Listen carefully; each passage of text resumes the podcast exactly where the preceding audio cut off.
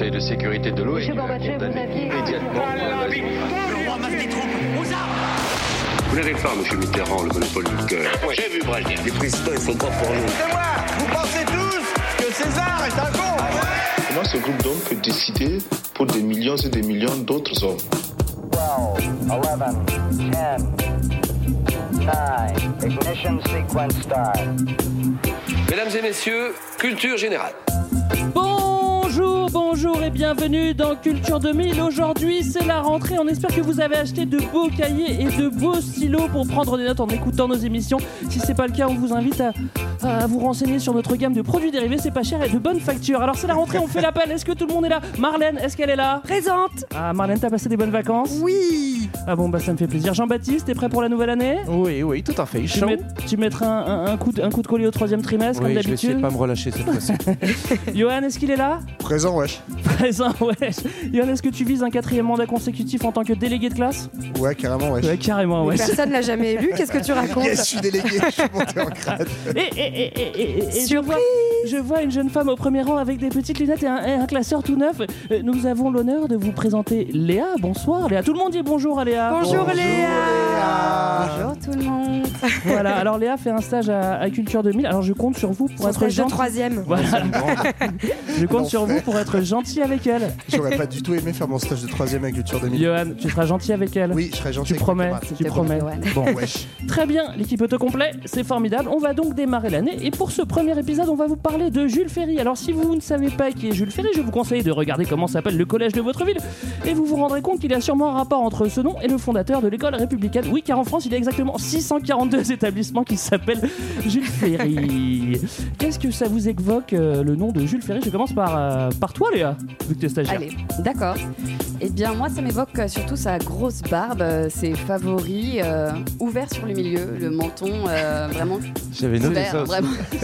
C'est vrai qu'on visualise bien tout de suite. C'est la même chose. Les favoris, c'est quand même. Moi, j'avais noté Bajou et Rouflaquette. C'est quand même la description. C'est un peu la même chose. Marlène Bah moi ça m'évoque un peu ma- mon premier souvenir de Mon choqué et premier déçu. baiser. J'ai cru que t'allais De- dire mon papa encore. Ah putain, mais je ne parle pas tout le temps de mon papa.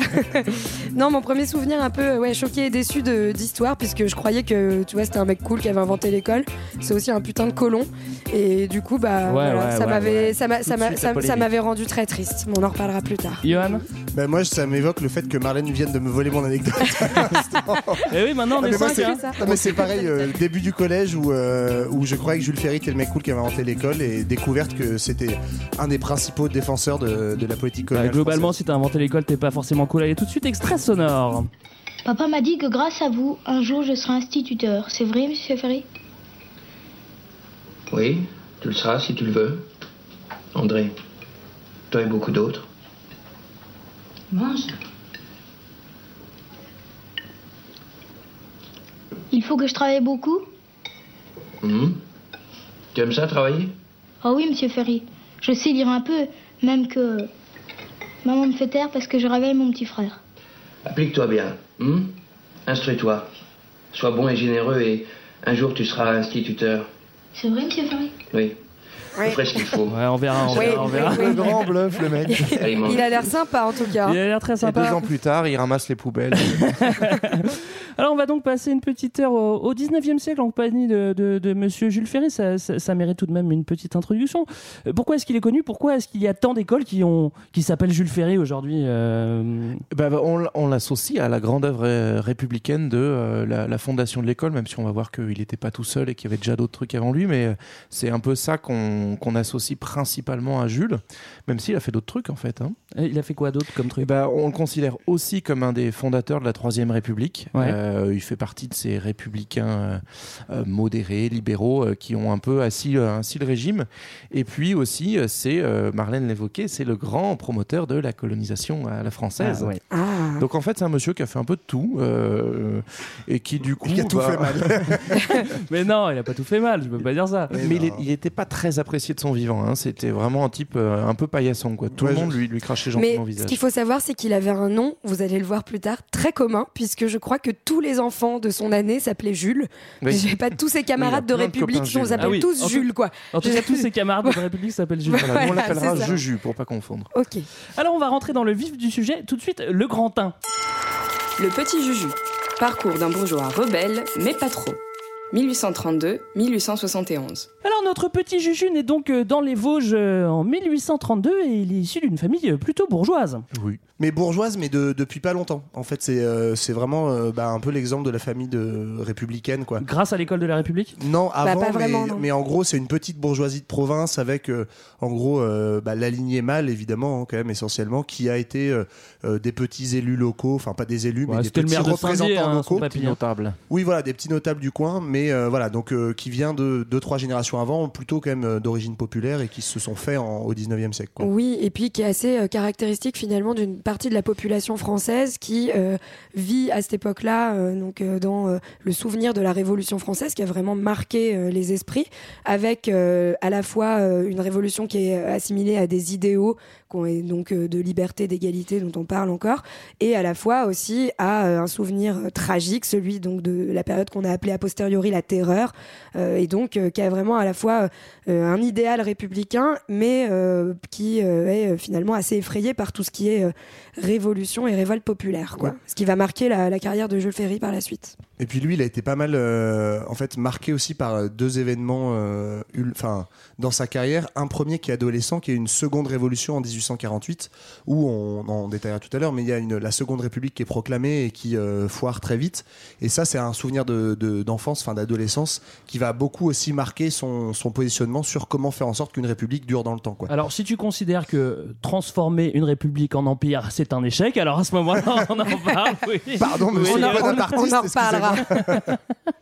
Alors, euh, il- il- que- quelles influences dans la famille Qu'est-ce qui- qu'est-ce qu'il forme en plus de ça? Bah, c'est c'est Papounet, hein, surtout, qui, qui, qui va un peu le, le coacher parce que maman meurt très vite, euh, faut le dire. Tu vois, lui aussi, il, est- il aime bien son papa. pas au Greg. courant, Ouais, oui, c'est plus vrai. sa- C'est plus sa sœur d'ailleurs qui l'a qui l'a élevé. D'ailleurs, sa sœur est très catholique, on en reparlera. Ça, Elle ça s'appelle joue un petit peu. Ah. Euh, non, mais Papounet, qu'est-ce qu'on peut, qu'est-ce qu'on peut en dire? C'est un, un, un positiviste. Ah, alors Je ça c'est pas intéressant. Qu'est-ce que ça veut dire positiviste? C'est enfin, toujours un terme qui est un peu compliqué. euh, on ne sait pas ce que ça veut dire. C'est un peu pas. chiant. En fait, c'est la. En gros, c'est. C'est ça ta réponse, Yoann C'est un peu chiant. non, mais on va dire c'est un mélange de, de socialisme et de rationalisme à l'extrême. C'est-à-dire qu'en fait, c'est un peu les descendants des Saint-Simoniens, donc autre, euh, autre école. En fait, au 19e siècle, il y a cette espèce, pour plein d'intellectuels, de mythe du progrès et de euh, l'histoire, en fait, une espèce de grande autoroute d'avancée permanente.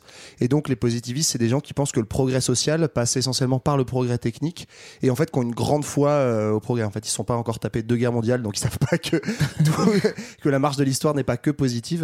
Mais c'est un peu ça, c'est un peu ça l'idée. Et le grand penseur positiviste très connu, c'est Auguste Comte, dont on trouve encore aujourd'hui le- la, la, la, la phrase type sur le drapeau du Brésil, ordre et progrès, Ah, qui est une phrase, qui est une phrase positiviste. Ça c'est une bonne anecdote. Et l'ordre, Jules Ferry, il aime bien ça. Il aime bien ça. après. Et progrès aussi. Alors c'est bien beau euh, de, de bien être, mais maintenant il faut bien travailler à l'école. Alors Jules, il va quand même faire son lycée à Strasbourg. Enfin, sa famille déménage à Strasbourg, tout le monde va à Strasbourg. Il fait son lycée à Strasbourg.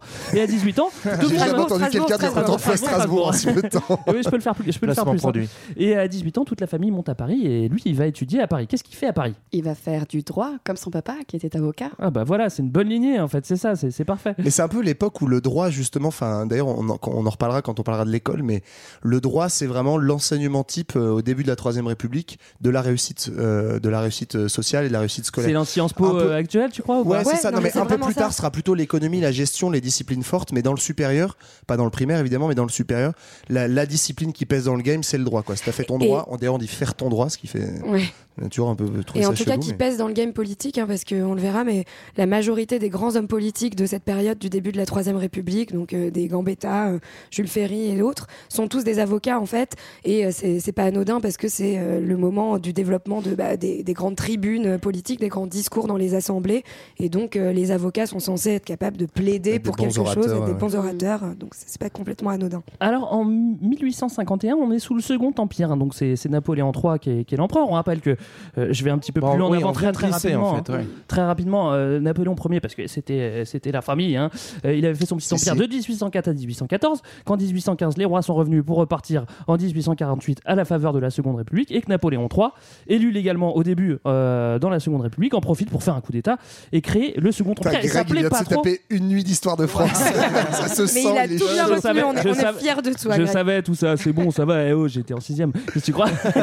Mais bon, en tout cas, justement, parle de, de Napoléon III et euh, notre Jules Ferry, il aime pas trop. Il Bah oui, c'est ça. En fait, c'est intéressant parce qu'il arrive à, un petit peu à l'âge de la maturité, au moment où il se passe cette, cette rupture politique en France. On, euh, donc, le président de la République, euh, Louis-Napoléon Bonaparte, profite d'être au pouvoir pour faire un coup d'État et installer l'Empire, comme tu le disais. Et donc, bah, ça va révolter notre ami Ferry et tous ses petits copains. hein. Il va s'en faire assez vite de, de ce qui vont former l'opposition républicaine, c'est-à-dire des gens qui disent qu'on on s'est bien fait niquer la gueule par, par Napoléon qui prend le nom de Napoléon III et qui euh, va créer ce nouveau régime euh, dans lequel, malgré tout, il y a une petite marge de manœuvre justement pour ses opposants. Après, ça les, ça les révolte euh, gentils, hein, les, les copains Ferry. C'est-à-dire que c'est des républicains, mais très modérés. On verra, c'est pas eux les premiers à descendre dans la rue euh, Oui. quand il y a le Second Empire. Mais euh, en fait, ils sont surtout choqués par le fait que ça fait deux fois de suite, euh, après 1789, euh, il y a en gros euh, l'Empire qui arrive avec Napoléon. Et là, après 1848, en gros, ça fait deux fois qu'on tente la, la République et que ça dure euh, 3-4 l'attente. ans. Donc on a un peu l'impression que le républicanisme, c'est un truc maudit en France. Et donc ces penseurs sont vraiment dans l'optique de comment est-ce qu'on va faire pour réussir enfin à instaurer Ouais. c'est important de le répéter parce que c'est un peu un traumatisme qui va, euh, qui va expliquer beaucoup de choses. on aurait mieux fait de garder un empire, hein, moi Non, c'est ce que je mais- dis. Mais bon, ouais. Et c'est surtout qu'en fait, on a deux conceptions de la République qui vont s'opposer depuis la Révolution française jusqu'à cette période-là. Une République sociale, vraiment démocratique, avec un contrôle par le peuple, des élus révocables, etc. On Le aura l'occasion d'en reparler euh, d'autres fois. Et une République, voilà, justement, plus de l'ordre, capable de s'ancrer, de s'enraciner. En tout cas, c'est la pensée Plus euh, bourgeoise. voilà, de, de certains républicains, plus bourgeoise, euh, méritocratique, donc, que, dont euh, Jules Ferry est l'un des représentants. Et devinez Et on va voir qui a gagné. gagné. Suspense. Ça les fait rire. Et Alors, on- je voulais juste rajouter une petite chose sur euh, les salons républicains. Et en fait, Jules Ah Ferry oui, et ses oui. petits copains, ils passaient beaucoup de temps euh, dans les salons Ça de, chill. voilà, chez des dames de, de la bonne société qui les invitaient pour discuter euh, politique, euh, art. et euh, notamment, il allait chez Litz, le pianiste, c'est ça? Je Ouais, sais ouais, pas. ouais, ouais, Je sais pas, tu nous as tous séché la Comment la meuf elle arrive direct Ouais, je vous place des noms, les gars. Elle vient d'une autre école, ils ont le meilleur niveau là-bas.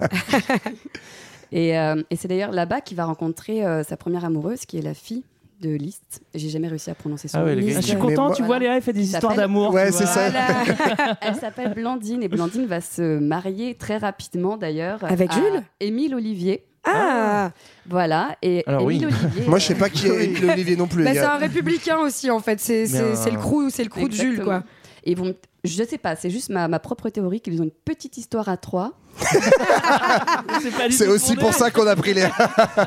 C'est complètement un ordre bourgeois. ça. Voilà. Mais bon, Mais voilà. c'est vrai que ça, ça reprend la tradition un peu qu'on avait euh, déjà à la fin de l'Ancien Régime de euh, Les plans à trois. J'étais sur le salon républicain. mais en gros, où existe cette opposition politique, elle va exister dans des lieux un peu informels, puisqu'il n'y a pas de réunion publique euh, autorisée. Et, euh, et donc, ça va être par la, par la rencontre. Donc, il y a cette espèce de club d'entre-soi de gens qui critiquent euh, l'Empire en levant des En verres. fumant la pipe. Oui, oui, Et oui. euh, il y a aussi des écrits. Et, euh, et Ferry va commencer aussi à se faire connaître dans l'opposition et comme républicain grâce à ses écrits. Euh, il y a deux, deux trucs. Donc il va dénoncer euh, notamment le l'abus euh, de enfin l'absence vraiment d'élections réelles dans, dans l'empire Alors, il y a des élections mais elles Ouais, sont ça totalement va. truquées Attends, et il va faire de la tôle pour ça le Je te petit savais hein. pas si bonapartiste. Je l'aime bien. Et Je suis un peu surtout, surprise. C'est rendre moustaches que euh, en, je crois que c'est 1865. Il va commencer à, à écrire des articles dans un journal de l'époque qui s'appelle Le Temps. Et cet article va dénoncer les grands travaux qui se passent à ce moment-là à Paris, le- les travaux du préfet Haussmann, euh, qui ont un peu euh, bah, façonné le Paris tel que vous pouvez le connaître aujourd'hui. C'est un peu le Valérie Pécresse de l'époque, quoi. Genre, ouais, fait chier à interdire les voitures sur les voies de berge. Et on roulait mieux sous Tibéri. hein, Et donc dans cette logique-là, il, va se rendre célèbre parce que euh, grâce à l'humour et à sa plume acerbe, il va être connu comme un des opposants à, à l'empire euh, de notre ami. C'est marrant parce que quand tu vois sa tronche, il a pas l'air d'avoir beaucoup d'humour, le bonhomme. Non, Non, mais c'est vrai. Alors, euh, on a dit, c'est un, c'est un- un- un opposant euh, à l'Empire. On a, défini, on a défini sa ligne politique ou pas? On l'a fait avant? Bah, on l'a dit. Un petit Ouais, d'accord, Ouais. ça suffit? En fait, c'est ce qu'on appelle les radicaux. Ouais. Ouais, d'accord. Ce qui, En en gros, fait, c'est les contraire- républicains bourgeois. Quoi. Ouais. Contrairement à ce que son nom indique, en fait, c'est pas du tout radical comme courant. C'est un courant vraiment centriste entre, d'un côté, les monarchistes ou les pro, euh, pro Napoléon, qui sont plutôt majoritaire.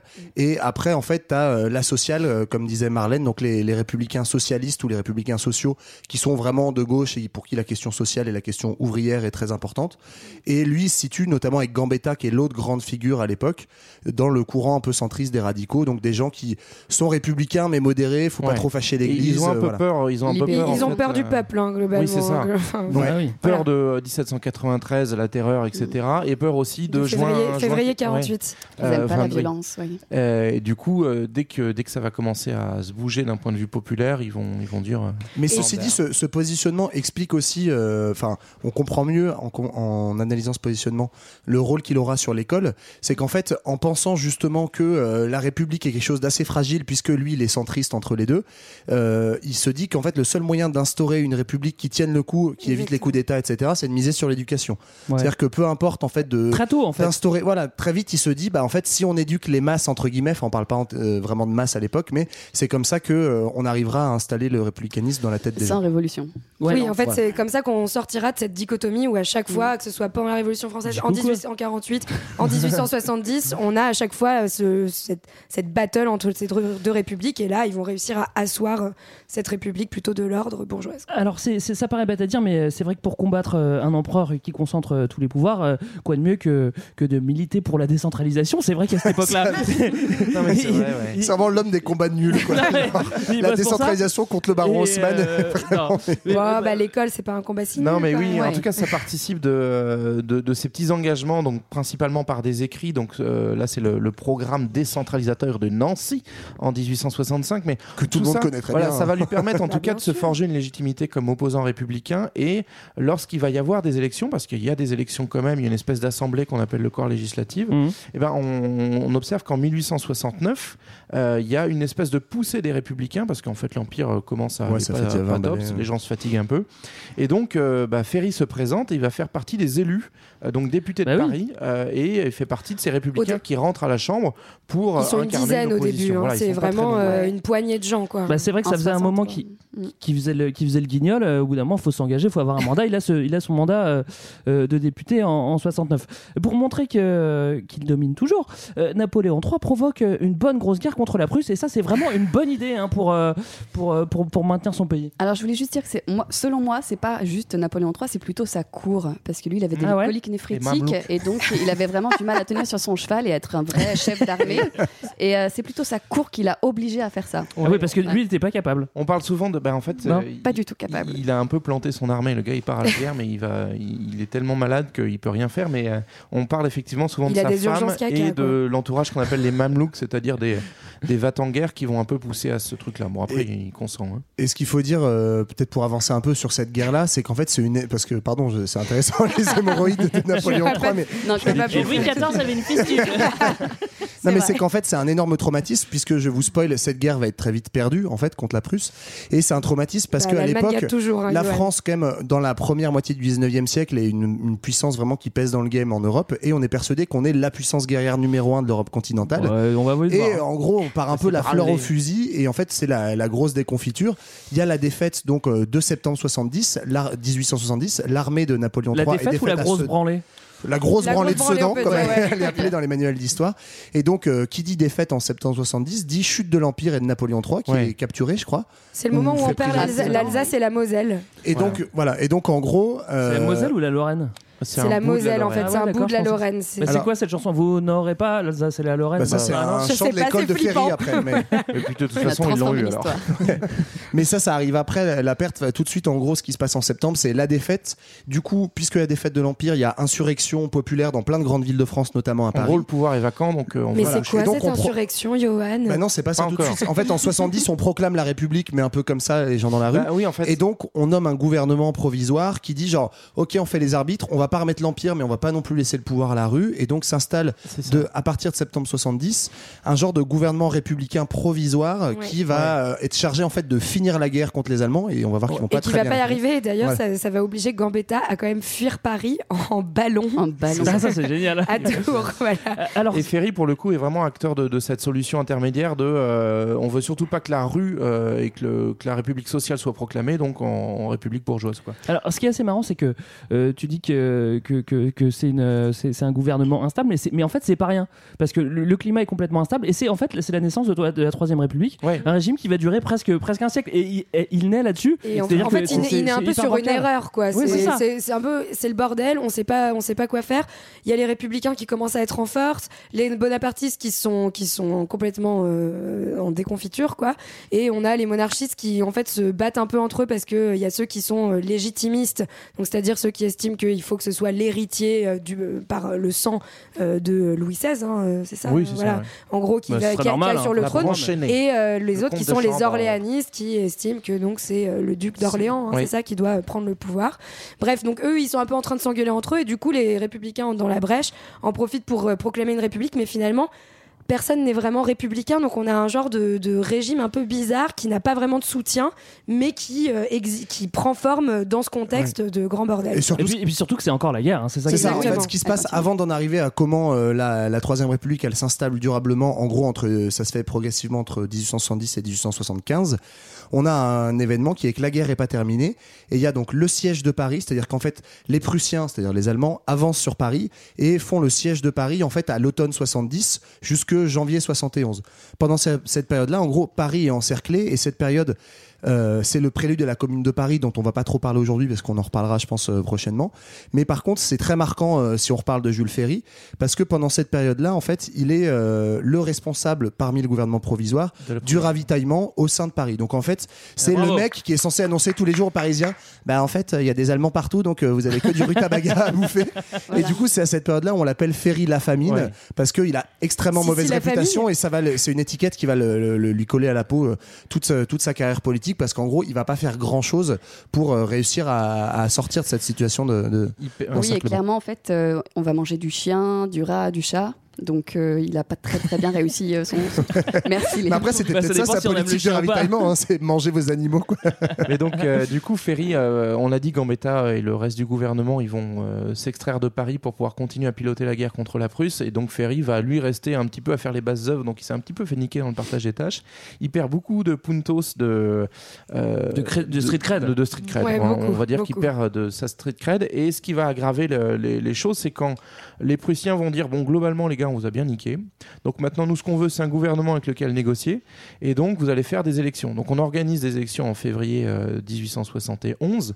Du coup, c'est plus les petits républicains, Gambetta et compagnie. euh, eux, ils sont, ils sont pas assez forts pour remporter les élections. On a un nouveau gouvernement, euh, le gouvernement tiers, donc qui est beaucoup plus conservateur. Et, euh, et on va commencer à négocier, en gros, quoi, concrètement, la fin de la guerre, l'abandon. Donc, dans, dans cette logique-là, en fait, on va passer sur cet épisode, puisque c'est à ce moment-là où la commune va se déclencher en réaction. Euh, mais en gros, le petit Ferry, lui, il est abandonné. C'est-à-dire qu'il se retrouve à Paris comme un con. J'ai l'impression, on dirait que tu parles de Cosette. Quoi. Non, mais parce que ça me il fait est un peu de seul la dans peine les rues. lui. Mais arrête, JB, que tout la le, monde, tout le monde le déteste à Paris, il a plus aucune légitimité à l'extérieur, et donc du coup ce qui va se passer c'est que bah, il va euh, gentiment fuir au moment où la, la commune de Paris va se soulever en mars. Et, et il euh, va participer et- de l'écrasement de la commune. Voilà. Et donc du coup, euh, il... non, il participe pas, il reste en dehors, il est vraiment out of the game, mais globalement ça lui va bien que la, que la commune se fasse euh, écraser. Alors l'empereur a sauté, on a donné beaucoup d'argent aux Allemands pour qu'ils rentrent chez eux parce qu'au bout d'un moment c'est quand même la fin de la guerre. Euh, L'Alsace et la Lorraine ont sauté aussi. On a désingué les derniers communards, c'est un beau bilan pour attaquer le Grand 2. Juju l'opportuniste, de la conquête à l'exercice du pouvoir, enraciner la République. 1870-1882. Alors on est encore en train de mettre en place la Troisième République, elle se cherche encore évidemment. On ne sait pas encore si on va avoir un comeback de la monarchie, une monarchie constitutionnelle ou bien une république pure et dure. En tout cas, c'est Adolphe qui est le en Dallas place de la politique. Ouais, c'est ça. En tout cas, c'est Adolphe euh, euh, qui est en place. Thiers, euh, Adolphe. Oui, ah oui, ah oui, oui, oui, Adolphe oui, Thiers. Petite précision. Il a manque- une moustache, mais pas la même. C'est vrai que moi je l'appelle Adolphe. Mais Par bon, contre, il euh, est pas loin d'être aussi con quand même. hein, mais- Alors, qu'est-ce qui se passe à ce moment-là? Bah, Bah, oui.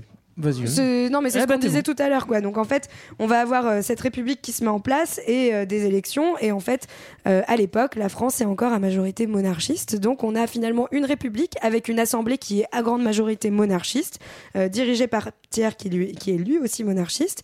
Et donc on a, on a en fait un problème puisque ces monarchistes vont finalement essayer de faire en sorte que cette république bah, disparaisse et qu'on retourne à un régime avec un roi. Ouais. Mais encore une fois, on a dit qu'ils étaient divisés, donc ils n'arrivent arrivent pas à se mettre mettre d'accord sur qui on mettra sur le trône. Et euh, Mais ils sont. Est-ce que, euh, enfin, selon moi, ils sont divisés. Genre, euh, on revient à une monarchie pure et dure, ou alors on fait une monarchie constitutionnelle. Oui, c'est ça, comme ça. ça. Et puis c'est aussi, ils osent pas trop faire un gros coup d'État ou un gros coup de force parce qu'ils sentent bien, on sort de la commune de Paris, etc., qui a quand même des forces de gauche qui pèsent un peu dans le game maintenant. Donc c'est comment est-ce qu'on peut essayer de remettre une monarchie en douce et tout en étant divisé. C'est pour ça en fait qu'on Ouais. est dans un espèce de flou juridique Et qui dure 5 ans. Ce qu'il faut peut-être aussi préciser, c'est que cette assemblée à majorité monarchiste, elle a été élue au suffrage quasi universel puisque les femmes ne votent pas, mais c'est quand même une Quasi. Quasi. une expression euh, populaire, c'est-à-dire que globalement, la, la majorité euh, des, des électeurs français à ce moment-là euh, sont pour la monarchie. Ouais, et ça, ça Ils va avoir très une vraie eux. importance aussi euh, dans le parcours de ces républicains, puisque du coup, ils vont, euh, et encore une fois par rapport à cette politique de l'éducation, parce que euh, il va, en fait, tout leur, euh, leur boulot, en gros, pendant ces cinq ans, ça va être de faire en sorte que euh, cette majorité de la population passe d'une majorité monarchiste à une majorité républicaine. Donc, Ouais. comment en fait ancrer la République dans les esprits Et ça, l'éducation va en fait être le fer de lance de euh, toute cette opération de, de conquête des esprits, hein, enfin, Ouais. de, de- Enfin, finalement ça- de propagande. euh, Mais sauf que pour républicaine. Il faut bien se mettre dans la tête que les républicains ne sont pas au pouvoir. Et en gros, on a euh, toute la décennie des années 1870 où ils attendent, ils essayent de bouger un peu. Euh, Il y a notamment Gambetta qui fait des tours de France pour vendre la, la République aux Français. Non, mais c'est ça, c'est le Mais, VRP de la euh, République. Quand Mais ils faisaient des tours en bus à Colza, je crois, comme, euh, comme Bayrou euh, 100 ans plus tard. Et du coup, pendant ce temps-là, le petit Ferry, donc lui, il fonde. euh, alors c'est marrant parce que comme il était tellement haï, on l'a mis au vert euh, pendant un petit moment. Il, pendant un an, il devient ambassadeur de France en Grèce. Mais Tu sens attends, vraiment que. Moi, je kifferais ce poste. hein. Ouais, Franchement, euh, des pénardos sur des îles. euh, Ouais, bah, t'es pas- du à euh, Athènes. Mais en plus, c'est-à-dire qu'à ce- moment-là, il était encore député des Vosges. Et c'était aussi le, moment de où. on- Paris, député de Paris. Non, non, je crois que c'est vraiment Il des est Vosges. c'est pour ça qu'on pas à dégage un peu. sur ce sujet Non. Selon moi, c'est les Vosges parce qu'il le dégage justement parce que lui, il était un peu. euh, justement, il dealait avec les Allemands et ça le faisait. Enfin, tu Il vois, est lui, président du. Conseil général des Vosges. Oh là là. Bam Ah oui, pardon, pardon. Il, il est trop fort. il est Et est-ce qu'on peut rajouter qu'il était toujours célibataire à 40 ans Merci. Grosse Merci. information. non, mais en tout cas, et encore une fois, cette république, c'est vraiment la république de l'absurde parce que elle va finalement s'asseoir en 1875 euh, par un amendement qu'on appelle l'amendement. plusieurs, plusieurs amendements, en fait. Ouais, ouais. enfin trois, trois amendements, je crois, dont l'amendement Wallon, donc qui n'est pas un amendement belge, même si ça a l'air d'être une blague, mais Mais c'est- Il s'appelle Vallon. Vallon, pardon, voilà, Henri Vallon. Bref, en fait, c'est un amendement qui est, où euh, on va expliquer que le président de la République va être élu par les deux assemblées, donc l'Assemblée nationale et euh, le, enfin, je sais plus Le ça s'appelle, euh, la, la Chambre des La députés. Chambre des députés. Et en fait, le fait d'écrire noir sur blanc que ça sera un président de la République, Ça ça, fait qu'on entérine cette République. Ouais, et on n'est a- plus dans le provisoire. voilà, on n'est plus dans le provisoire, elle existe, elle, est cons- elle existe constitutionnellement. Et à la suite de, et, aux, et aux élections suivantes, bah, paf, ça fait des chocs à pic. Les, les républicains, euh, Ouais. finalement, deviennent majoritaires et, euh, et entrent Oui. dans le Les, game. les républicains deviennent majoritaires, sachant que jusqu'à présent, tous les présidents qui étaient là, c'était juste pour patienter pour le retour du roi. C'est genre un, épisode, Oui. un épisode de, de- de- de Game of Thrones. Donc là, pour resituer, on est en 76, donc six ans après la défaite, la chute de l'Empire. Il a fallu six ans un peu de flou pour que la République soit à la fois officielle dans les textes. C'est désormais écrit qu'on est en République et on a désormais une majorité républicaine. Et donc ça y est, c'est parti pour la troisième Ouais. République qui sera la plus Voilà. longue. Et y ça paraissait, ça paraissait perdu d'avance, vu le nombre de royalistes. Oui, et pourtant, les, vraiment pas, pas, pas gagné, mais en gros, euh, ça, ça s'est fait vraiment par effritement progressif et par usure de la Et par question petits monarchique. arrangements. Et euh, il y a encore quelques années de, de flottement où il faut se débarrasser du dernier président MacMahon qui est royaliste. Mais en gros, à partir de 1879, il y a double majorité dans les deux chambres. Et là, c'est roule ma poule, euh, avec notamment bah, Jules et tous ses copains Jules. Oui, et juste pour rajouter, dans ces fameux salons, justement, ils avaient réussi à trouver des soutiens financiers. Ils discutaient pas mal aussi avec euh, les responsables de l'armée. Donc, ils, ils ont fait leur réseau, quoi, vraiment. Voilà, ils ont pris le temps de tisser, ce qui leur permet d'être crédibles au moment où ils arrivent au pouvoir. C'est Jules euh, Grévy qui est élu président Ouais, de la République. dit, c'est la bande des Jules. Ouais, c'est la bande Un de autre Jules, Jules. ouais. Salut, c'est les Jules qui arrivent. Jules, Jules, Jules, Jules, Jules. Et non Ouais, pas de Jules, euh, celui qu'on connaît Dommage qu'il n'ait pas été président de la République. Mais fini. effectivement, pour reprendre ce que dit Léa, en gros, on a eu la décennie euh, pour schématiser 1870 où c'est par petits arrangements un peu euh, internes à des combats politiques un peu chiants sur lesquels on est resté longtemps, euh, où en fait la République s'installe et on arrive à la décennie 1880 où là, cette fois, c'est vraiment l'installation dans les lois et dans les mœurs, où on a en fait euh, toutes les premières grandes lois républicaines qui sont encore euh, en fait euh, les, lois fondatrices aujourd'hui.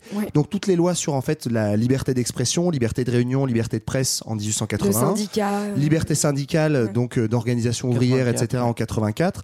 Les lois aussi sur le début de démocratie locale, c'est-à-dire c'est pas juste on élit un président, mais en 84 c'est les maires sont élus alors qu'avant ils étaient désignés par le chef de l'État. Et la loi sur le divorce. La loi sur le divorce donc en fait, sans consentement mutuel pour l'instant. Mais on est sur plein de lois, voilà, en fait, des lois de qu'on appellera des lois de liberté, des lois euh, de république au sens euh, libéral du terme, c'est-à-dire qui en fait euh, démocratisent la vie publique, ouvrent la, diversité des opinions, et c'est vraiment cette décennie dans laquelle Jules Ferry va être le plus connu. On va y arriver sur ses lois sur l'école et, que la République. Ouais, et ça, c'est peut-être un truc à préciser, c'est qu'on connaît Ferry autour de l'école, mais en fait, celui qui est au pouvoir en tant que chef du gouvernement quand on fait passer ses grandes lois, c'est quasiment tout le temps Ferry. Il va être en gros deux fois l'équivalent du premier ministre monstre sur, euh, sur deux périodes au début des années 1880, et c'est lui qui fait passer toutes ces lois-là en fait. Donc Ferry c'est certes l'école, mais l'école arrive en parallèle d'autres grandes lois qui, euh, qui sont censées tenter l'enracinement de la République. Le pari c'est de dire si on donne plein de liberté aux gens, ils vont nous aimer, et la République va durer.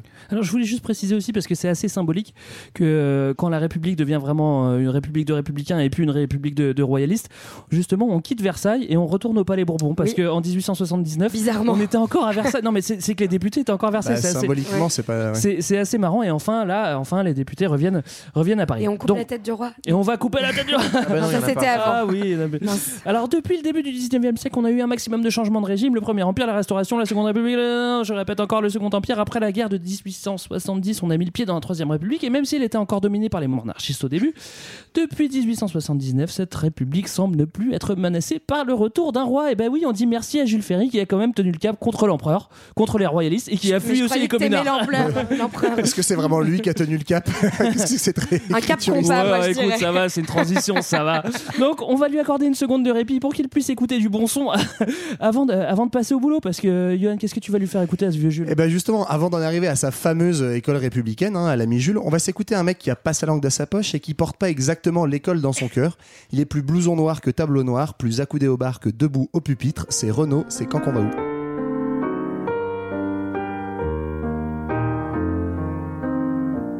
Je me suis chopé 500 lignes, je ne dois pas parler en classe. Ras-le-bol de la discipline, y en a marre, c'est dégueulasse.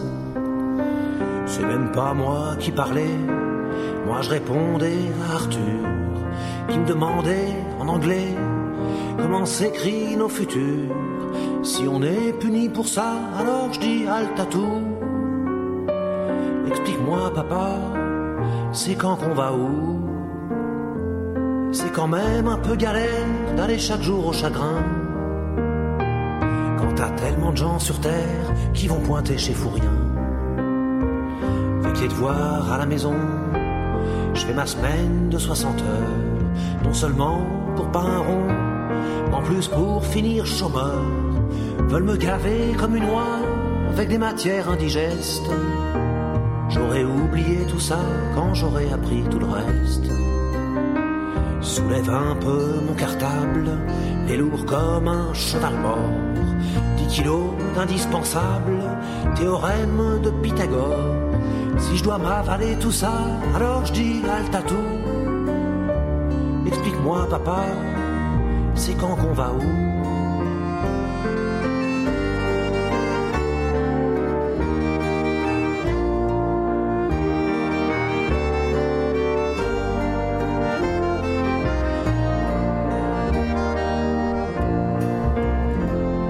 L'essentiel à nous apprendre, c'est l'amour des livres qui fait que tu peux voyager ta chambre autour de l'humanité. C'est l'amour de ton prochain, même si c'est un beau salaud. La haine, ça n'apporte rien, puis elle viendra bien assez tôt. Si on nous apprend pas ça, alors je dis halte à tout. Explique-moi, papa, c'est quand qu'on va où?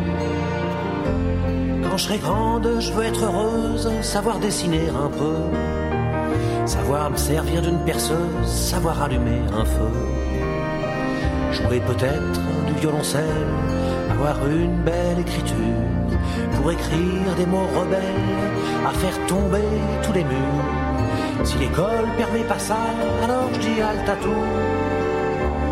Explique-moi, papa, c'est quand qu'on va où? Dis que si les élections, ça changeait vraiment la vie. Il y a un bout de temps, mon colon, que voter, ça serait interdit. Ben, si l'école, ça rendait les hommes libres et égaux, le gouvernement déciderait que c'est pas bon pour les marmots. Si tu penses un peu comme moi, alors dis tout Et maintenant, papa, c'est quand qu'on va où? Si tu penses un peu comme moi, alors dis halte à tout. Et maintenant, papa, c'est quand qu'on va où?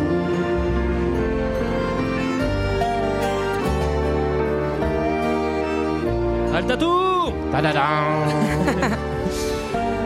Alors pendant cette première partie, on n'a finalement pas énormément, pas énormément parlé de, de l'œuvre de notre ami Jules, euh, tout Bah, simplement parce qu'il n'a pas beaucoup de, Il a parce pas qu'il a fait pas beaucoup d'œuvres. il a pas beaucoup, enfin Bah, il a, il a pas de mandat. dans l'ombre, si, enfin, il, Il a des mandats qui n'ont pas beaucoup de pouvoir et, sa ça. principale Oui, mais il activité. a la barbe qui a poussé. C'est vrai que sa barbe a poussé Les et gros sa, favoris.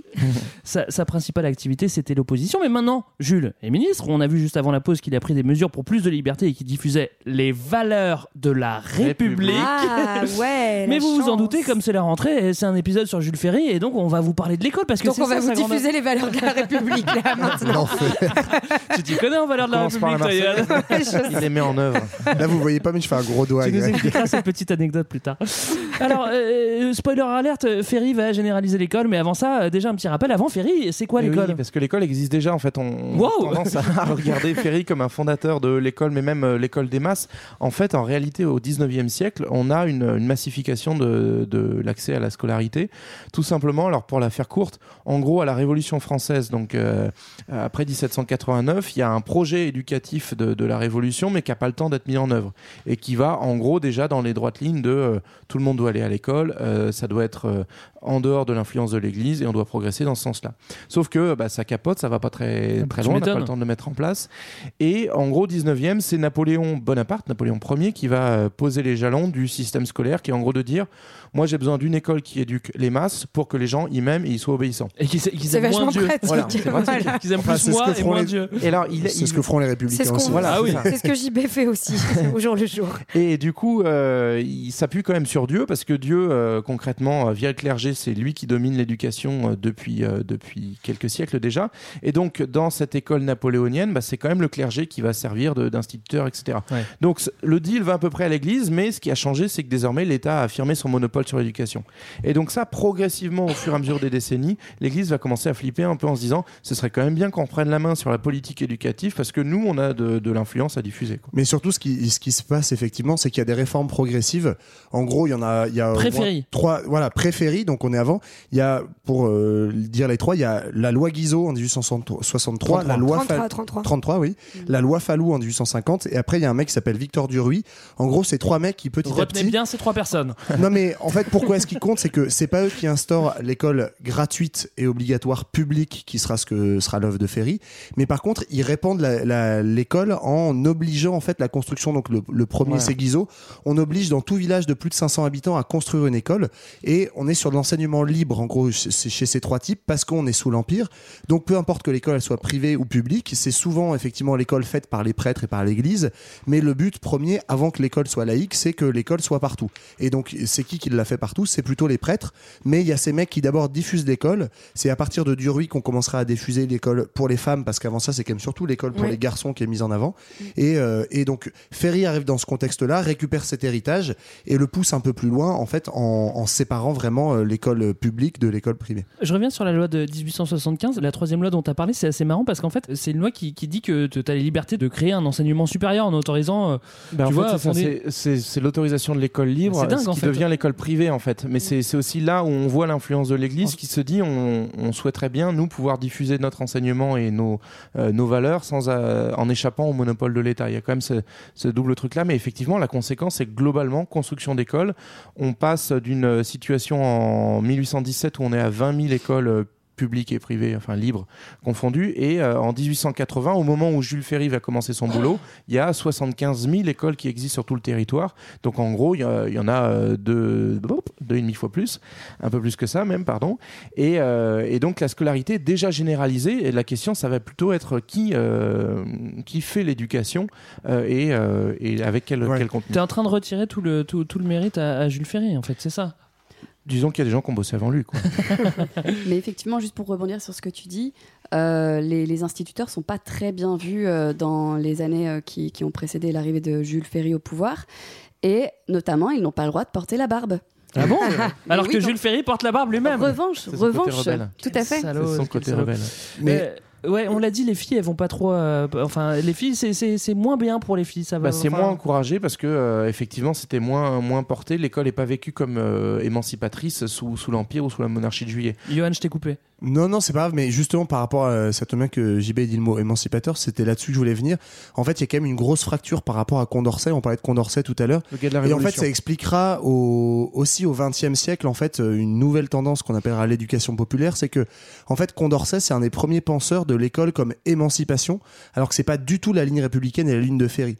En fait, euh, Condorcet disait, en gros, il faut, c'est pas tout d'avoir une instruction publique obligatoire, ça suffira pas si on n'a pas une éducation politique tout au long de la vie. Et Condorcet, c'est hyper révolutionnaire parce qu'il dit ça au XVIIIe siècle, au moment de la Révolution française. C'est une chose que vont complètement oublier Ferry et ses contemporains. Eux, ils vont retenir juste l'instruction publique obligatoire du début. Donc en fait, c'est les bases de l'école. Alors c'est très important parce que c'est alphabétiser les masses, c'est apprendre des bases d'histoire géo, de maths, de français. Mais on oublie complètement l'éducation politique. Et en fait, on est dans un. Faut, faut quand même avoir en tête que l'objectif premier de Ferry, c'est de lutter contre deux choses. En fait, c'est l'Église et l'Allemagne. En très gros, c'est. Non mais c'est vrai. En Oui, fait, le- Et les l'Église- monarchistes aussi. euh, ouais, mais le but c'est d'instaurer en fait d'asseoir le républicanisme et l'idéologie républicaine dans les campagnes et dans le peuple. Et donc c'est de dire il faut lutter contre l'influence de l'Église parce qu'elle est anti-républicaine et il faut lutter pour euh, la nation française forte, donc euh, défendre les idées anti-allemandes. Et, et- c'est ça qui va être au, au- au centre de tous les programmes scolaires du 19e. Quoi. Alors, ce qu'on n'a pas dit, c'est que Ferry, euh, il va décrocher son poste de son premier poste de ministre en fait. Oui, et c'est à ce moment-là qu'il, enfin, et justement, il va à l'instruction publique. Vous allez me dire, si tu veux réformer l'école, c'est un petit peu le poste qu'il te faut. Et puis, il est plutôt actif parce qu'il va sur beaucoup de tableaux, et notamment en premier sur la laïcité euh, à Exactement. l'école. Bah, en fait, il, il- il va finalement, donc il va instaurer par la- les, les grandes lois Ferry, hein, c'est les lois de 1882, qui vont instaurer donc avant qu'elles soient gratuites et obligatoires. La première loi, c'est celle sur la neutralité confessionnelle de l'éducation. Donc, il faut voir que l'Église est vraiment le, le- la, enfin, la lutte contre le cléricalisme est la première, euh, le premier objectif de l'école. Et en fait, ce qui est assez drôle quand même, c'est qu'on va remplacer finalement une sacralité par une autre, Ouais. parce Ah qu'en oui, fait, oui, oui. on va, en fait, euh, on, on refuse l'influence de l'Église pour la substituer par la République, qui va être complètement célébrée, mais de manière quasiment religieuse Ouais, aussi à travers l'école. Et donc, on passe finalement, d'ailleurs, c'est assez drôle, d'un enseignement religieux à un enseignement moral et républicain Ouais. qu'on a réinstauré il y a quelques années, hein, d'ailleurs. Euh, mais bref, tout ça pour dire que euh, finalement, on va reprendre aussi tout ce le vocabulaire et le folklore autour de la sacralité de l'Église pour faire de la République la chose sacrée à respecter euh, au plus haut point et à transmettre euh, aux, en, aux- en- en fait, élèves. il faut, il faut substituer le curé euh, par un instituteur. Et en Exactement. gros, on dit avant, avant on C'est disait. que naissent alors, les hussards noirs de la République. Si- oui, en fait, hein. si, si t'es bien sage, euh, avant on disait si t'es bien sage, t'iras au paradis. hein. Et puis après Ferry, on dit euh, si t'es bien sage, bah, tu pourras t'élever socialement et puis éventuellement devenir bourgeois. Quoi, tu vois. Instituteur, Tu monsieur pourrais être bourgeois tu à la être chance. instituteur comme, comme dans l'extrait, tu vois. C'est ça. Donc c'est en gros le, le- le premier jalon, euh, c'est c'est ce qu'on appelle la, la laïcité, hein, c'est-à-dire euh, en- se débarrasser de l'influence cléricale, même si là il faut préciser. Laïcité de l'école, hein, pardon. Oui, C'est on n'est pas encore sur la séparation des églises et de l'État. Tout à fait, ça viendra bien plus tard. Je- euh, Ferry sera mort et donc du coup, faut pas aller trop vite là-dessus, notamment parce que les enseignants euh, sous- à l'époque Ferry, ça reste principalement des gens d'église, hein, à, à qui il va progressivement imposer un certain nombre de, euh, de- d'obligations. Et euh, l'autre truc que je voulais préciser, la petite nuance par rapport à Ferry, c'est que malgré tout, il doit ménager le, le- le- la religiosité de- du public euh, et notamment, il va bah, C'est pas maintenir. populaire. Parce que à ce moment-là, en fait, la, la grande majorité des Français sont catholiques pratiquants et ils ont peur de l'enfer, donc ça, ça continue. Et donc par conséquent, on peut pas être non plus trop euh, radical dans, enfin c'est le choix de Ferry, dans, dans les lois qu'il met en œuvre et ça va beaucoup lui être reproché euh, parmi les républicains plus à gauche que lui. Donc ça c'est intéressant de voir aussi que Ouais. Ferry en fait se dé- dérive progressivement par un jeu de, euh, bah, de, de chaises musicales. Les monarchistes vont disparaître, donc lui il va glisser vers la droite et notamment en disant il faut y aller mollo sur la religion et notamment il prévoit une journée dédiée à l'enseignement religieux sur la la base de la volonté des parents et en dehors de l'école, mais quand même, c'est prévu et c'est le jeudi. Et le jeudi, ça va durer jusque dans les notre 50, mercredi 60, maintenant. voilà. Exactement. Ouais, c'est vrai que c'est marrant de se dire que c'est pour une raison religieuse qui est l'ancêtre du jour, euh, du jour non Mm, travaillé mm, à l'école euh, Mm. primaire. Quoi. Voilà. Bah, D'ailleurs, on continue aujourd'hui le mercredi, personnellement. euh, C'est ça. Ah, Toi, tu vas, tu au vas au Tu, vas au caté Léa, le ou pas mercredi, Léa Bien sûr, au caté. Moi, je vais à la mosquée. Alors, je, je, je spoil, hein, mais euh, Léa vient d'Angers, voilà, ça nous fait notre région. euh, au Ah, j'ai moins. une super info d'ailleurs euh, sur après sur mon lien avec Jules Ferry à travers Angers. Ah bah, dis-nous tout de suite. Bah, Ah, mm, non, après, Euh, un peu. non, sur la fin, Bah, une fois nous qu'il sera mort. quand tu Apparemment, veux. elle a prévu son assise. euh. Quand il est mort, d'accord, ouais, d'accord. mm. Alors, autre, autre, autre chantier de taille, c'est euh, l'accès à l'école. Alors euh, là, on dit chapeau, monsieur Ferry, tout de même, hein, parce qu'il la rend Oui. gratuite, hein, Ah et oui. puis accessible et obligatoire à tout le monde. Donc ça, C'est plutôt la- bien. C'est ça. Les- bah, la- C'est ça la révolution en fait. La grande hein. nouveauté, c'est la gratuité. Donc, euh, qui dit école publique, dit qu'en fait, il, il s'appuie sur ce que faisait Guizot avec euh, le truc une école dans tous les villages. Mais cette fois, c'est une école publique dans tous les villages. Vous avez le droit d'avoir une école privée, mais il faut moins qu'il y ait une école publique. Et donc, qui dit public, dit qu'elle est gratuite. Et c'est ça la, la grande nouveauté euh, sur laquelle il va, il va appuyer le- l'ensemble de ses et- réformes. Et en fait, ça va avec aussi ce que tu disais euh, avant, euh, avec l'idée maintenant d'avoir le maire qui est élu et tout. En fait, dans chaque village, en fait, on a les grandes institutions républicaines, l'école, la mairie. Enfin, Et c'est là où ça rejoint et, ça, exact- et ça modèle tout le territoire français, en fait. Et ça rejoint exactement ce que tu disais, Marlène, sur euh, en Et fait, la- l'église. La, la République remplace l'Église. C'est-à-dire que là où euh, il y avait un clocher partout, bah, on met une église, on, on- pardon, Et un je- drapeau. joli lapsus, on, met une, on met une école, on met une mairie, Et ça. avec euh, tout le symbolisme républicain, on met un buste de Marianne, un drapeau de la Et République, puis après, les morts de la Guerre mondiale, Marseillaise et et hop, machin. c'est voilà. bon, quoi. Et une carte vraiment- de l'Empire colonial, on la met aussi, la carte de l'Empire colonial après. ben, euh, mais pour, plus tard, pour. Pour hein. pour ceux que ça intéresse aussi, il y a plein de- d'études euh, d'historiens et de sociologues sur justement toute la religiosité en fait de l'installation de la Troisième République et comment la Troisième République c'est en fait une nouvelle religion quoi. C'est euh, assez marrant. Alors, c'est une nouvelle religion. Euh, oui, vas-y, Léa. Oui, je voulais juste rajouter que Jules Ferry était très fort à l'école sur. Euh, justement, il avait, il, fait, il avait gagné, le, je crois, le premier prix de dissertation religieuse. Ah bon Ouais. Donc en fait, il était quand même bien inspiré de, de tout ce côté vrai euh, religieux. Alors qu'il était anti- alors, anticlérical. alors qu'il était Bah, anticlérical, mais pas ça. anti-religieux. Ouais, c'est ça. Tout à fait. Notamment parce qu'Adèle, sa grande sœur, euh, Oui, était très pieuse. Elle était très très pieuse. Elle, appor- elle portait le voile. Quand elle se foutait des crucifix, dans- pardon. excusez-moi. Euh, malgré tout, cette, cette école, elle n'est pas encore très égalitaire. Bah oui, c'est ça. En fait, on parle de l'école qui est gratuite, Alors on parle de l'école primaire. Oui, c'est Et, ça. euh, ce qu'on appelle l'école secondaire et notamment derrière le, le lycée euh, est pas encore gratuit, pas encore accessible à tous. Et donc ça, c'est aussi important de le noter. Dans cette école euh, des masses que couvre euh, Ferry, il y a quand même une inégalité. C'est-à-dire que globalement, on fait en sorte que toutes les couches populaires puissent avoir accès à l'école primaire. Pour ceux pour qui ça marche bien, ils peuvent aller dans ce qu'on appelle le, primaire supérieur et dans le meilleur des cas, dé- décrocher ce qu'on appelle le, certificat. euh, donc Certif. Voilà, le certif hein, qui valide la, la fin de leurs études. Mais pour aller plus loin, en certif gros, concrètement, Non. il faut avoir des, 89. des moyens financiers et donc faire partie de la classe bourgeoise. C'est-à-dire, dans les lycées, on va pas retrouver les, euh, les paysans, on va pas retrouver les ouvriers. Ça reste encore un système qui est euh, inégal. Et, euh, et globalement, il y a quelques super bons qui vont pouvoir bénéficier de bourses, mais ça reste très très rari- rarissime et c'est pas le but du système. Mais c'est là où ça rejoint euh, ce qu'on disait tout à l'heure sur euh, l'objectif de l'école publique et gratuite n'est absolument pas l'émancipation. C'est juste en gros jusqu'à les bons soldats. Non mais c'est ça. En Bah, vrai, c'est faire des. oui. En fait, c'est jusqu'au certificat d'études. Ce qu'on veut, c'est que tous les ouvriers, les prolos et les paysans, ce soient des bons soldats de la République. Et après, pour l'élite, là, ça devient une école payante, etc. Parce que ce qu'on oublie de dire aussi, c'est que l'époque Ferry, c'est aussi l'époque où on, on instaure toutes les grandes écoles qui existent encore aujourd'hui, l'ENA, Sciences Po, euh, enfin l'école libre des sciences politiques à l'époque, Polytechnique, Et etc. là, c'est après la Seconde Guerre. Et en fait, c'est. Alors, pas l'ENA, pardon, mais en tout cas, euh, l'école de sciences poétiques, euh, polytechnique, etc. Ouais, dans, Chaussée, dans le ouais. traumatisme, justement, de la défaite contre la Prusse, avec l'idée qu'en gros, euh, l'élite euh, allemande de Bismarck a battu l'élite française, donc il faut construire des écoles de l'élite. Et donc, tout de suite, on pense le système scolaire dans son ensemble comme un système à deux vitesses, et en fait, avec une espèce de théorie mé- méritocratique qui mettra beaucoup plus longtemps que ça à être critiquée, mais là, j'anticipe beaucoup, mais en gros, à partir de la seconde moitié du XXe siècle, avec toutes les théories sociologiques de Bourdieu, etc., où en fait, on, la critique, pour le dire en une phrase, c'est de dire que l'école, en fait, elle est censée, euh, en fait, formaliser des savoirs en faisant croire à tout le monde que tu peux y arriver, mais en fait, elle- ce qu'elle, euh, en formalisant des savoirs techniques à l'école, en fait, elle invisibilise tout ce qui permet en réalité d'accéder à des, posi- des, des positions de leader dans la société, qui sont en fait des, des codes sociaux, euh, des connaissances socioculturelles, etc., qui sont pas du tout apprises à l'école. Donc il y a vraiment je, ce je suis système tout à à fait d'accord avec toi, et d'autant plus que ça n'a pas vraiment changé aujourd'hui. Mais il faut quand même reconnaître que Ferry a fait des efforts. Ok, euh, il n'est pas socialiste, mais il est quand même républicain et il a, quand même fait, il a quand même fait des efforts. Toujours est-il qu'il a viré les curés. Et donc, si on n'a plus de curés, et ben, enfin, ou les jésuites, euh, il faut mettre des profs à la place. Comment on fait pour mettre des profs? Oui, alors les, juste pour les, curés, ils seront virés en 1886, donc après, après Ferry, mais de fait, il encourage la formation de, bah, de- d'enseignants qui soient dédiés. Donc, il va construire tout un système euh, pyramidal, là encore, qu'on retrouve en héritage dans notre école aujourd'hui, c'est-à-dire que tout part de l'université, qui est le lieu élitiste du savoir. Les universitaires, les agrégés, les docteurs, euh, ils vont former euh, une, une strate en dessous qui sont euh, les, ceux qui vont, on a appelé les, les normaliens, pardon, qui vont aller dans les écoles normales supérieures. Donc, c'est là où on Qu'on forme. appelle toujours comme ça. Voilà, qu'on euh, va former à ce moment-là les gens euh, qui vont enseigner dans le lycée et, euh, et dans le supérieur. Euh, je rappelle à ce moment-là, le lycée, qu'il n'y a pas grand monde qui y va. Donc c'est pour ça qu'il y, a- Ouais. il y a peu de, de normaliens au sens supérieur du terme. Et puis l'étage en dessous, c'est ce qu'on appelle les écoles normales, cette qui vont euh, faire la, formation pour les maîtres, euh, maîtresses de l'école primaire.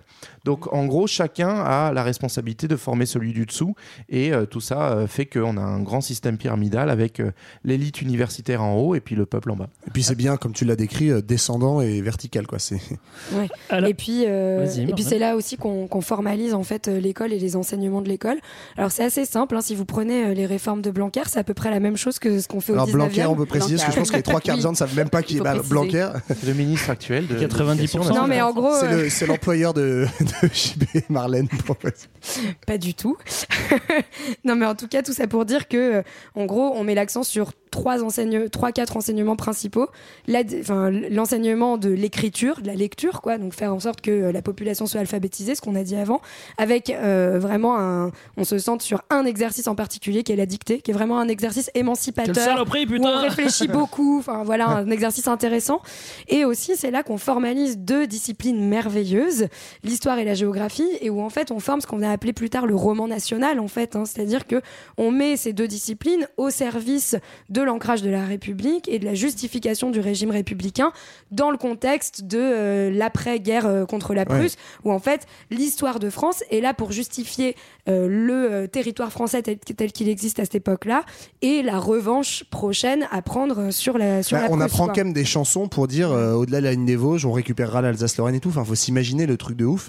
On t'apprend des chansons pour te dire que le territoire que nous ont volé ces saloperies de Bosch, on l'aura quoi. Alors, c'est oui, quand même euh, c'est- une, vision de l'histoire géo qui est très Oui, particulière. non, mais c'est sûr que, que, que le sentiment pré- patriotique, en fait, de- devient la morale à, à ce moment-là et que et qu'on prépare l'enfant, euh, tu vois, justement, à, à en faire un, bon bon républicain. soldat. on le persuade de la grandeur de son pays, quoi. Voilà, et on, on ne l'amène pas vraiment à respecter euh, les droits des femmes non plus. Je voulais juste te dire que les dictées qui étaient ma- majoritairement faites euh, portaient sur la comtesse de Ségur, les malheurs de Sophie, etc. Voilà. Petit détail, un petit peu le euh, voilà, tout à fait. Alors, on, a dit que ça bougeait un petit peu. Est-ce qu'on continue euh, d'apprendre à lire en lisant le Nouveau Testament, quand même, ou pas, Ah non bah non, on va trouver des textes beaucoup plus chouettes. Ah bon, bah cool. C'est ça, non mais euh, on va effectivement se doter de nouveaux Les malheurs de manuels, Sophie, par exemple. les malheurs de Sophie, mais aussi des nouveaux manuels. euh, alors il y aura plus tard le, le Lavis, mais c'est pas l'époque de Ferry. Mais euh, on va essayer de formaliser aussi un enseignement qui soit le même partout. Et ça, c'est aussi important de comprendre qu'à ce moment-là, la France est aussi très diverse culturellement, Euh, et notamment on a beaucoup reproché à l'école de Ferry en imposant la- l'apprentissage de la langue française euh, de façon assez forte, euh, et pas uniquement orthographe et grammaire, mais aussi littérature commune. On va euh, faire la, la guerre aussi aux, aux parlers locaux, aux patois, aux langues régionales, Ouais. euh, qui vont être un petit peu effacés pour avoir un, un moule républicain commun, qu'on soit en Bretagne ou en Provence. C'est ce qui explique, entre autres choses, le- les émeutes qu'il y aura dans les années 80, des émeutes lycéennes dans le sud-ouest, à Albi, à Toulouse, etc., euh, sur ce sujet-là. quoi. Alors, euh, on, on a par- on a parlé un tout petit peu avant, mais il y a le certif. Le certif, euh, c'est l'équivalent du brevet. Et, euh, et c'est euh, quand on a fini le collège. c'est- Voilà, c'est- ton petit diplôme avec lequel tu repasses sous le coude. Alors, il faut savoir que les, les grands-parents disent toujours certif parce que ça disparaît en 1989, Eh le oui. certif. Eh C'est pour ça. On a encore pas mal d'héritage. Alors juste pour, pour qu'on avance un petit peu, globalement, ces réformes, elles avancent, même si Ferry continue à creuser son trou de, de mépris et de détestation, parce qu'on l'a dit, ça plaît pas à à la droite, bien sûr, qui est catholique et qui aime pas trop qu'on fasse de la laïcité, et ça plaît pas non plus à gauche où on trouve que bah, on est trop, on ménage trop, euh, on ménage trop les cathos, euh, qu'on va pas assez loin dans l'anticléricalisme. Donc en fait, Ferry se retrouve un peu en centre mou, euh, ballotté à droite et à gauche, et donc euh, continue à creuser son trou. Et c'est vrai que euh, on va, on va y venir juste après, dans, dans peut-être notre dernier temps.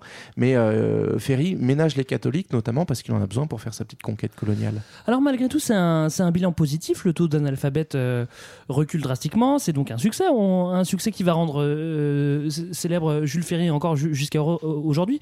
Mais restons dans le 19e et allons nous promener, Marlène, euh, du côté de, de Veracruz.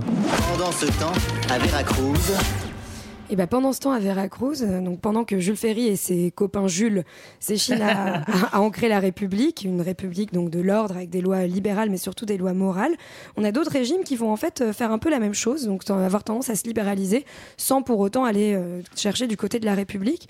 Donc là je parle de la Russie où en fait euh, à cette époque-là on a le tsar Alexandre II qui est au pouvoir et qui va peu à peu mettre en place des réformes libérales, donc notamment euh, il va abolir le servage, donc mettre en commun certaines terres. Ah bah, il était Euh, temps. il va, voilà, c'est une petite réforme comme ça. Il va aussi euh, mettre en place donc euh, des assemblées dans les villes avec euh, des élus. Donc finalement un peu comme ce qu'on a vu avec le début, avec avec Jules Ferry, le début de la Troisième République, donc des formes de, maires. hein.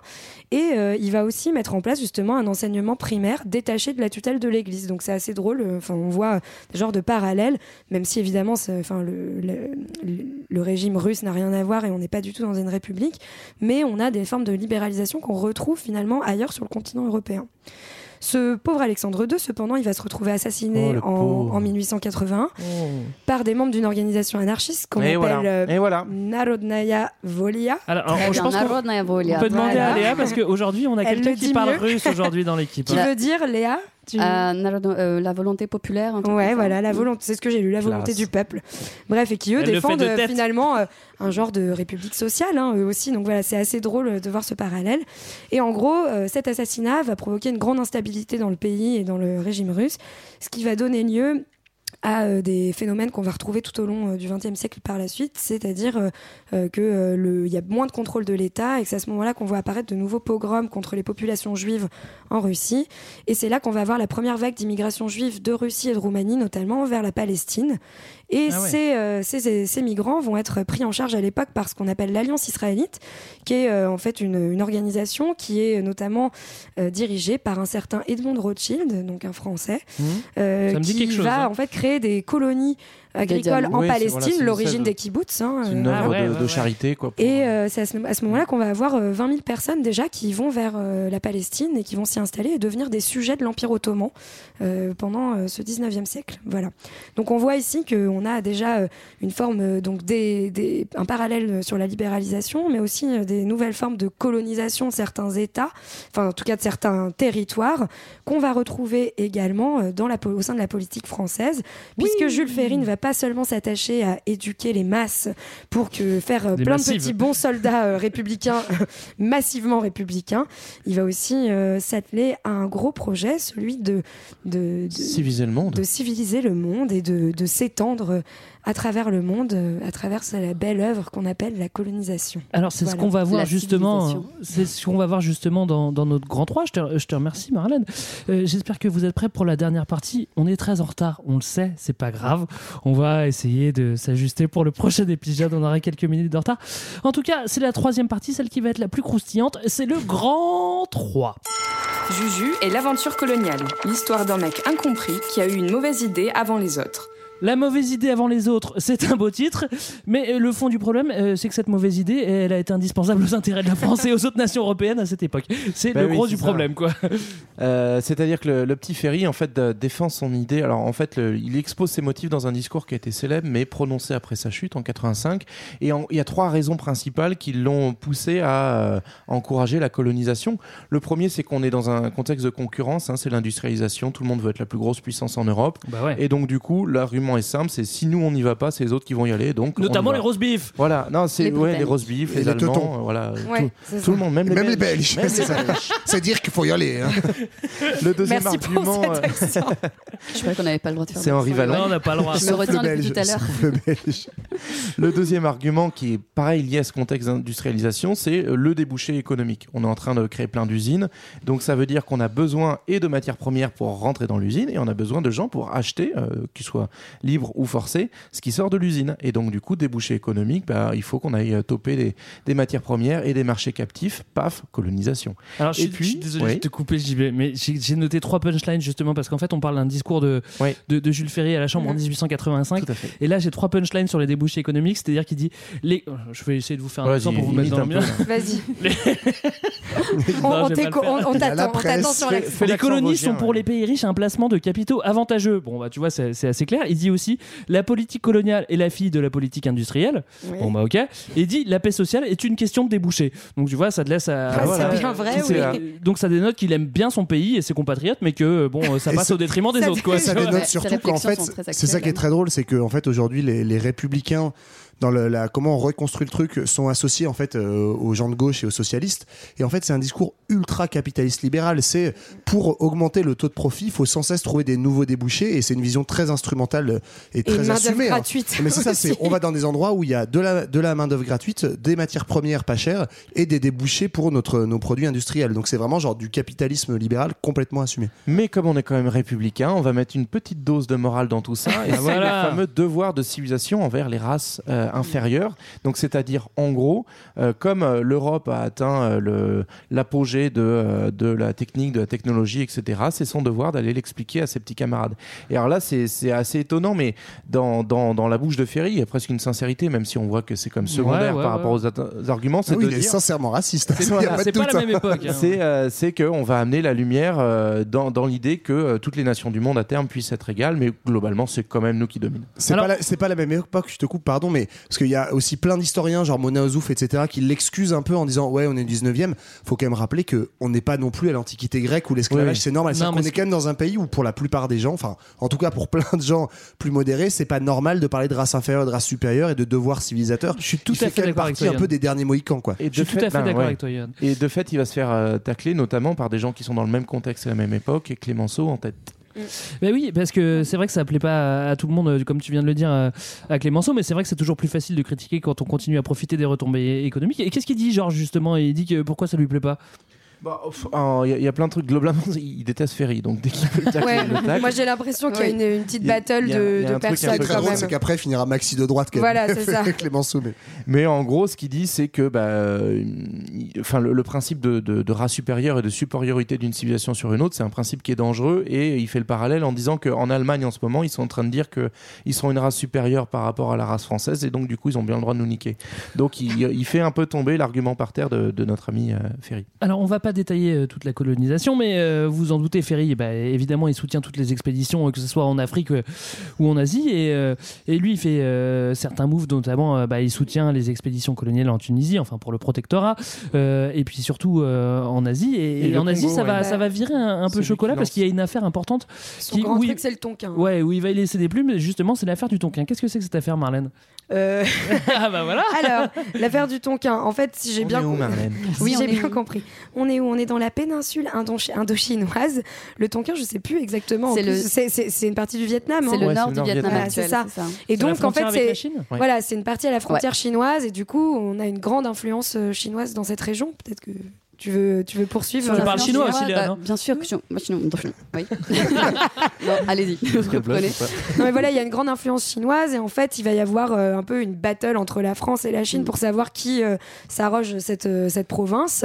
Euh, et euh, finalement, euh, bref, le, il y a un, un peu un genre de rumeur qui va Ouais. se passer où en fait on, on explique que les Chinois vont attaquer les Français, que les Français sont en train de reculer devant les Chinois et du coup on va tenir euh, Ferry pour responsable euh, et Ferry va être obligé de va être contraint de démissionner euh, à, à partir de ces rumeurs, même s'il réussit avant de démissionner à avoir un dernier coup d'éclat. En gros, il dit d'accord, je démissionne, mais en échange, vous rallongez des crédits pour la guerre, et finalement, les Français vont réussir Ouais.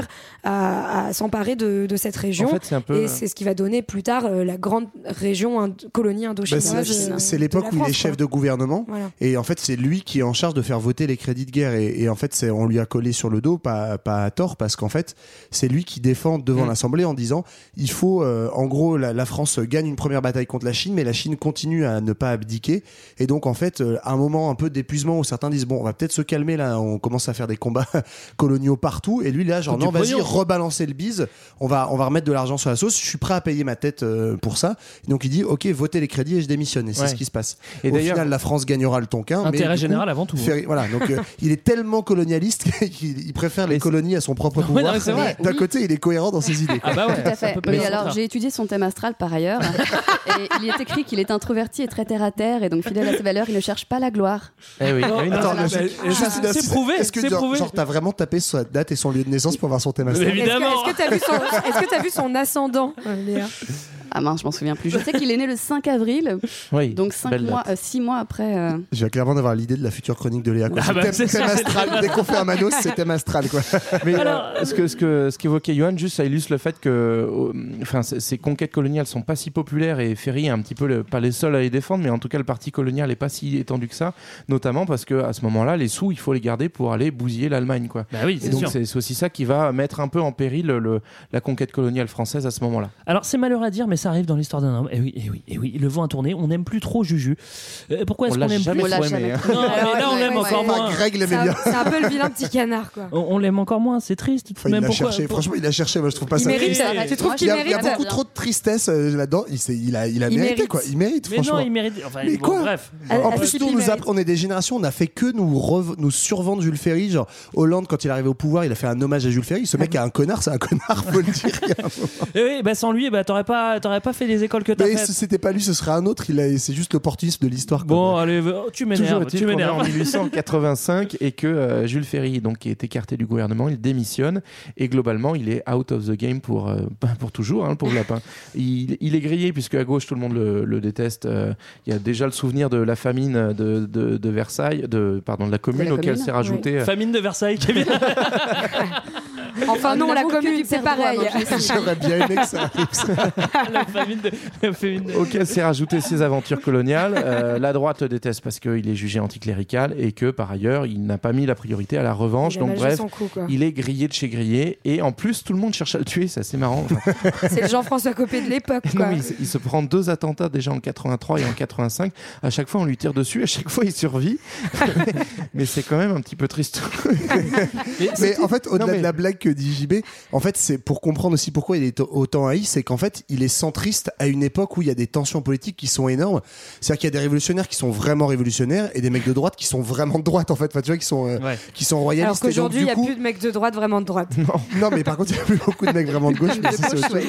Mais voilà, en tout cas, euh, il y a les révolutionnaires qui lui reprochent plein de trucs et les royalistes qui lui reprochent plein de trucs. Alors c'est triste et le pire c'est que c'est pas fini parce qu'en plus euh, Juju bah il a pas fini sa carrière donc il sait plus trop aller. Il veut, Il veut, coups. il veut finir ses, ses. Il se dit bon bah allez vas-y, euh, je vais essayer d'être président de la République, ça Ouais. marche pas. En plus, c'est crado parce qu'il pousse son copain Grévy à la démission parce qu'il y a un scandale. Qui s'appelle Jules, hein, au cas où vous vous Jules. doutez, Oui, oui, vous vous posez Ils, la évidemment. ils question. étaient copains, euh, copains, copains d'avant, quoi. C'est Ben vraiment oui, les gars, ils sont arrivés le parrain ensemble de, de, de son fils ou de Ah sa ouais fille ou je sais pas quoi. Euh, Ils s'aiment vraiment. euh, ils sont pas Il sur- religieusement. s'appelle Jules non Je crois que les mecs se poquaient sur Facebook. Moi, je pense qu'ils font des camps naturistes ensemble l'été. Et sauf qu'il le pousse à la démission en disant je vais prendre ta place et euh, en fait ça marche pas du tout parce que personne veut voter pour lui donc du coup bah, il est pas élu c'est Sadi Carnot qui est élu à ce moment-là Et c'est même Ouais, lui. mais il va se faire buter, donc oui, mais justement, Sadi Carnot fait. prend tellement sa place qu'il prend l'attentat à la place de Ferry et il se fait Oui. tuer à Lyon, quoi. Bon ok ok président de la République c'est peut-être un petit peu trop. Il y a peut-être un petit mandat de député quelque chose. il retente il retente député en 1889 il se fait battre par un gars Oh putain mais Ah JB c'est non. que des mauvaises nouvelles. Je suis sûr qu'il y a un truc qui peut lui oui, convenir. oui, oui, il est élu en 1890 à l'Assemblée consultative des intérêts coloniaux. Ah bah ça c'est cohérent tu vois.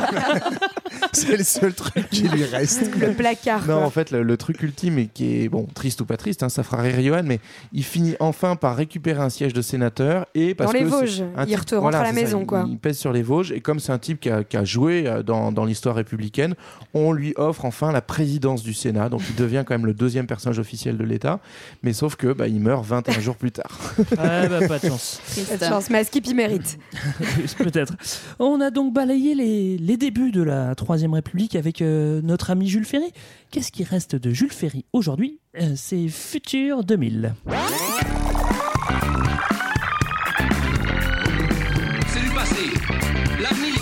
Nous appartient. Alors tu l'as dit, euh, Greg, 650 établissements environ qui portent le nom de Jules Ferry, c'est ce qui en fait le number one, bien loin Non, devant non, Victor non, Hugo. non. Si, si, qu'on a. qu'on Number 2 cité. derrière Saint-Joseph. Ah oui, d'accord. What? Eh oui. Si tu comptes le privé. Une Ah, immortalité. désolé. Une immortalité qui fait rêver tous les ministres de l'éducation depuis, espérant atteindre sa gloire. Quitte à d'ailleurs adopter, je ne sais pas si vous avez remarqué, le look instituteur euh, pour faire plus troisième république à nos ministres euh, régulièrement quand ils sont nommés à l'éducation nationale. Ces petites lunettes et vestes marron en accessoires Je croyais que tu incontournables. parlais de la tenue de Mélenchon. moi. Moi, je croyais que tu parlais de, Luc Ferry, mais bon. Bah, notamment Luc Ferry, mais Hamon, euh, Payon, etc. Donc cette Ferry Fashion attitude ferait presque oublier qu'il a été détesté, donc de son vivant, on l'a bien dit, mais aussi longtemps après sa mort, puisqu'il est en fait progressivement réhabilité qu'à partir des années 1980. Pourquoi? Parce qu'il y a déchristianisation de la société, ce qui fait que c'est plus simple d'avoir une mémoire laïque, mais aussi euh, la droite qui va se détendre à partir du moment où ils vont maintenir l'autonomie de l'é- de l'école libre, un temps menacée par Mitterrand. Et puis aussi, euh, on va apprécier un peu plus Ferry à gauche, parce qu'on va oublier la commune et on va oublier les combats socialistes au profit d'un réformisme modéré. On va les oublier d'ailleurs en les enlevant du programme scolaire. hein, comme ça. Voilà. ça aide à les Il y a un trou dans le programme scolaire, si Puis ça vous surtout, ce qui, intéresse. va, ce qui va aider à réhabiliter notre ami Ferry, c'est que face à la dépression économique à la fin des années 70 et les crispations identitaires autour de l'intégration des immigrés, on va ressortir le mythe de l'école Ferry comme le modèle idéal pour brasser les petits Français et surtout les sauver du chômage. Bref, de droite comme de gauche, voilà. on aime Ferry et on veut faire vivre et prolonger son école républicaine tout en choisissant les morceaux. On parlait de notre ami Blanquer tout à l'heure. Méritocratie, retour à l'autorité morale et patriotisme sont au menu actuellement. Miam miam. Malheureusement, on reproduit aussi les limites de l'œuvre de nos républicains centristes il y a 140 ans, puisqu'on est sur une école du progrès, certes, mais qui n'a jamais aboli les inégalités sociales. Un petit chiffre, 2016 aujourd'hui, les élèves de 3e des collèges favorisés maîtrisent 80% des compétences attendues en français. C'est pas mal. On tombe à 35% quand on regarde les collèges défavorisés. Hmm. Et euh, si on prend toujours ces mêmes élèves-là, ils ont deux fois moins de chances d'intégrer le lycée général. Bref, chanter la Marseillaise et débattre du halal dans les cantines, c'est bien gentil, mais on a le droit d'aller un peu plus loin. Le petit Juju ne nous en voudra pas. Oui, mais surtout qu'on avait le temps de faire des choses entre, entre Jules Ferry et aujourd'hui, quand même. Tu vois, c'est- Bon. ça, ça peut être évolué. Léa, tu Bah voulais oui, nous dire quelque chose Bien sûr, je voulais parler du lien de Jules Ferry avec Angers. mais Ah, vous- voilà. ça, J'étais en Ah stress ouais. que ça sorte pas, ça. Ça, les régions. Alors vous êtes prêts? Parce que c'est un peu long. hein. Vas-y. Donc, Jules Ferry n'a pas d'enfant Non, avec euh, sa femme parce qu'il finit quand même par se marier euh, à, à Ah. presque 45 ans. Il reporte donc toute son affection sur Son Abel neveu. Ferry, Son son, neveu. neveu, qu'il adopte et qui fait son unique héritier et qui malheureusement meurt pour la France en 1918. Deux mois avant est née la fille d'Abel qui s'appelle Ok. Frénette. Donc on est sur la petite Ah ouais, fille de Jules Ferry. joli. Voilà, Non, la Frénette. petite nièce. Joli nom. Petite nièce, c'est ça. Frénette Putain, qui je sens que épouse Frénette, c'est ta sœur, quoi. Edgar Pisani. Edgar Pisani qui est un homme Ministre de l'Agriculture. qui a travaillé comme conseiller général du Maine-et-Loire. Ouais. Et voilà, c'était le petit rapport avec Angers en fait. hein. Ah non, mais moi je pensais vraiment que ça allait arriver vers ta famille. Et bah, apparemment, ce, ce mec-là aussi était. euh, Couché avec ma grand-mère.